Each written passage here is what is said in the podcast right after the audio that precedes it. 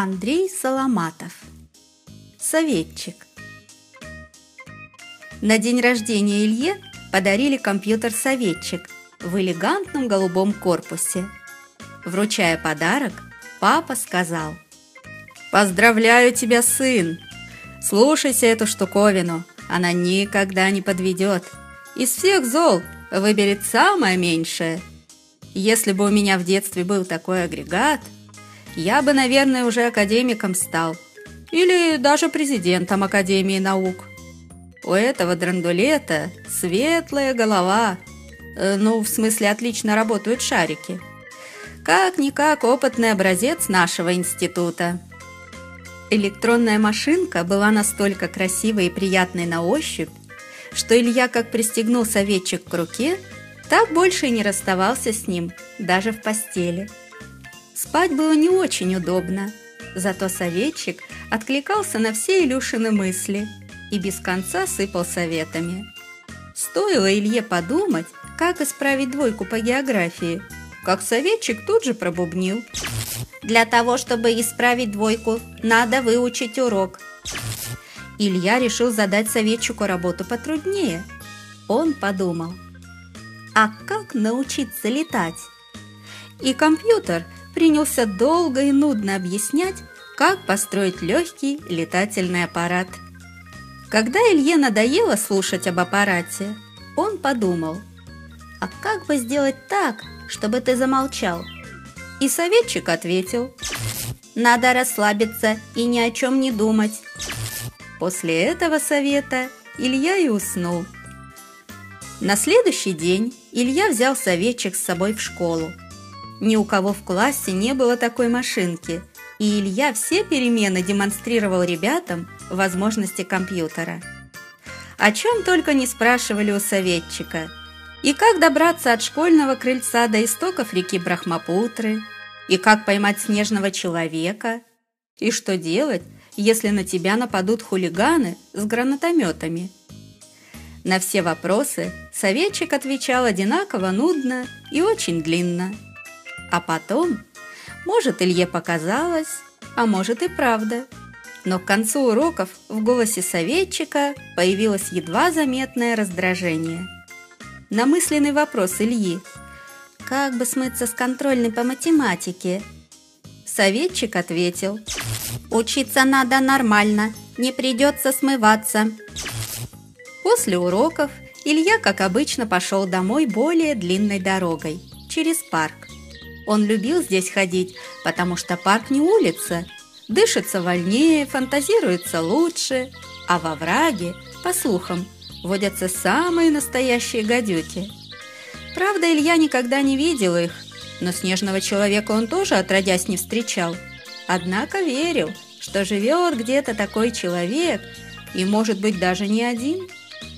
Шагая по дорожке, Илья вдруг услышал самый настоящий плач – он раздвинул кусты, просунул туда голову и увидел девочку.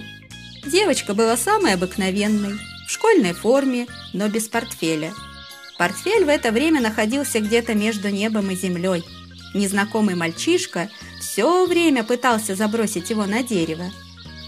Надо заметить, что Илья был мальчиком довольно странным. Он совершенно не выносил, когда при нем кого-нибудь обижали – человека или животное, птицу или даже жука. А увидев, как мальчишка швыряет чужой портфель, Илья подумал. «Накостылять ему, что ли?» «Не надо!» – быстро отреагировал советчик. «Я уже прикинул. Бицепсы у него вдвое больше твоих. Будут неприятности». И советчик принялся перечислять. Первое – разбитый нос. Второе оторванные пуговицы. Третье – разговор с мамой. Четвертое – да замолчи ты, перебил его Илья и полез через кусты. «Ну куда ты? Куда ты лезешь?» – бормотал советчик.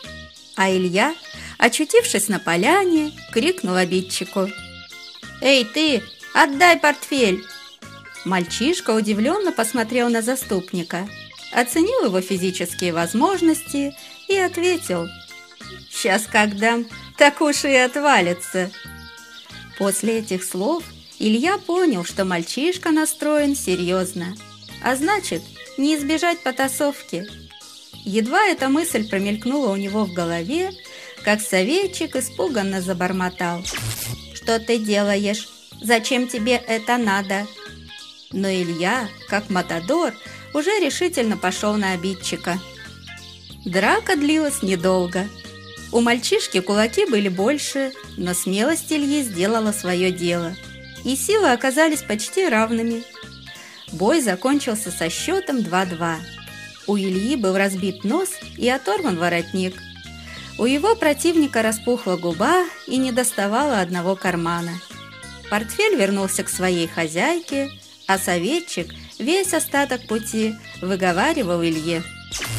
«Все-таки ты ведешь себя очень неосмотрительно. Ты же запросто мог меня разбить. Это в-четвертых. А в-пятых, посмотри, на кого ты стал похож». Последующие три дня Илья с советчиком жили душа в душу. Все это время, в наказание за драку, мама не выпускала Илью гулять. Зато на четвертый день, в воскресенье, Илья нагулялся сразу за всю неделю. Как утром ушел из дома, так до самого вечера и не возвращался. Он все ждал, когда стемнеет. Дело в том, что Илья опять подрался. Но подрался он не потому, что любил помахать руками, а просто из чувства справедливости. Когда двое его друзей пошли обедать, Илья тоже направился домой. Но по дороге в парке на берегу озера увидел двух мальчишек. Они лазили по камышам и искали утиные гнезда. Вначале Илья и не собирался с ними ссориться, он лишь сказал мальчишкам, чтобы они не трогали эти гнезда. «Иди, иди!» – ответил один из них, а второй добавил. «А то смотри!» «Ну, смотрю», – сказал Илья и подумал – Опять три дня меня мама гулять не пустит. В это время советчик и заговорил. «Не смей», — сказал он.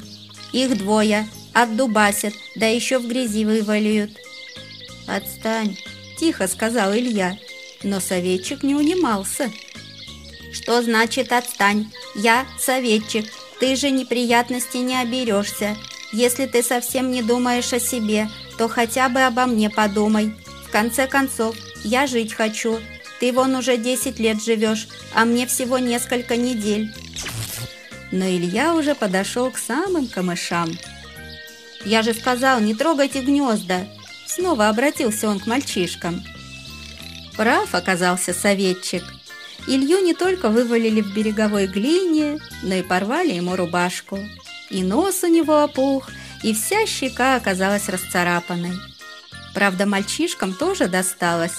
Одному пришлось искупаться в одежде, а с другим Илья долго в обнимку катался по глине. То мальчишка Илью оседлает, то Илья мальчишку. Так что и эта стычка, можно сказать, закончилась в ничью. Но Илье от этого было не легче. А тут еще советчик надоедал своими советами. Что приложить к опухшему носу, как очистить одежду от глины, что сказать маме – чтобы не очень ругалась. И даже, как жить дальше. «Нет, Илья», – бубнил советчик. «Я, конечно, тебя уважаю, но ты ведешь себя очень неосмотрительно. Я уже и не знаю, что тебе советовать. Ты же все равно меня не слушаешь. Может, оставишь меня дома. Я, честное слово, устала от твоих подвигов. Ты же меня сейчас чуть-чуть не укокошил. Это хорошо, что глина мягкая, а случись все это на асфальте, мне же не жить. То ли это слова советчика так повлияли на Илью, а может страх перед наказанием? Во всяком случае, Илья пообещал компьютеру, что постарается больше не драться. Вечером дома Илье сильно влетело. Мама незаслуженно назвала его бандитом и хулиганом. Зато папа все время молчал. Он только иногда выглядывал из-за газеты и хмыкал конце концов досталось и ему. Мама сказала, что есть такие отцы, которым все равно, как ведут себя их сыновья. После этой фразы из-за газеты послышалось. «М-да...» Это «мда» еще больше разозлило маму. и она сказала, «Эти отцы зачем-то дарят своим хулиганам-сыновьям дорогие электронные игрушки. Наверное, они думают, что эти игрушки заменят сыновьям отцов?» Из-за газеты послышалось «Хм...» А мама не выдержала и расплакалась. Уговаривали маму все вместе.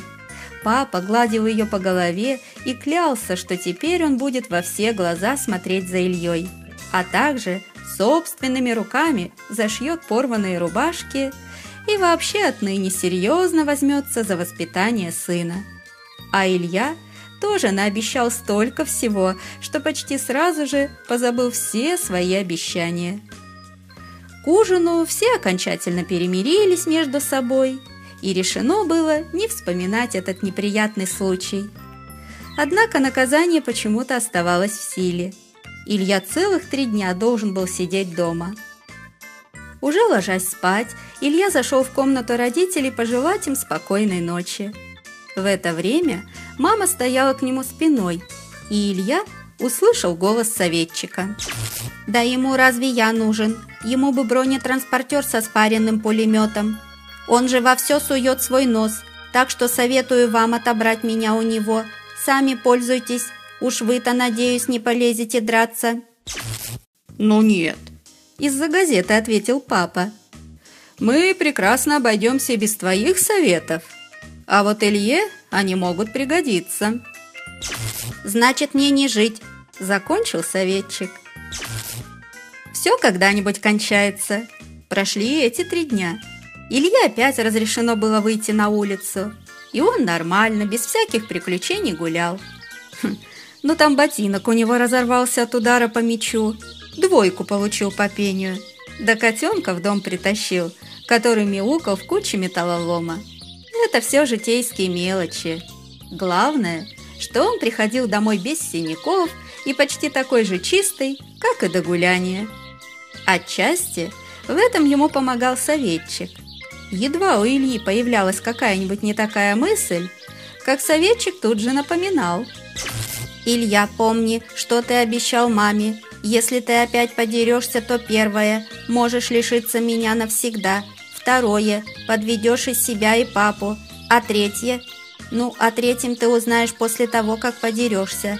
Смотри, я за тебя отвечаю головой то есть микросхемами. «Ясно», – отвечал Илья, и все обходилось как нельзя лучше. Но однажды, то ли на пятый день после последней драки, а может на шестой, Илья шел мимо соседнего двора и увидел, как трое мальчишек отобрали у первоклашки велосипед и принялись съезжать на нем с деревянной горки – После второго такого спуска велосипед начал вилять передним колесом и скрипеть, как несмазанная телега. Первоклашка заплакал, а мальчишек это только развеселило. «Спокойно», — сказал советчик Илье. «Только спокойно. Их трое. Ничего не поделаешь. Накатаются и отдадут. Всех ведь все равно не защитишь». «Так сломают же», — ответил Илья. Опустив голову, он прошел мимо, а советчик затараторил. «Вот и молодец, вот и умница, а то ведь накостыляли бы сейчас. Это тебе не те двое и не тот один. Смотри, какие здоровые!» Илья посмотрел, остановился и решительно направился к мальчишкам. «Куда?» – воскликнул советчик. «Их же трое, сумасшедший! Ой, сколько у тебя будет неприятностей!» Ты же маме с папой пообещал. Что ты делаешь? Нет, я так больше не могу. Но Илью уже ничем нельзя было остановить. Он знал, что прав, а остальное не имело для него никакого значения. «Ай-яй-яй!» – бормотал компьютер. «Все, прощай, я сама отключаюсь». «Будь здоров!» – попрощался с ним Илья.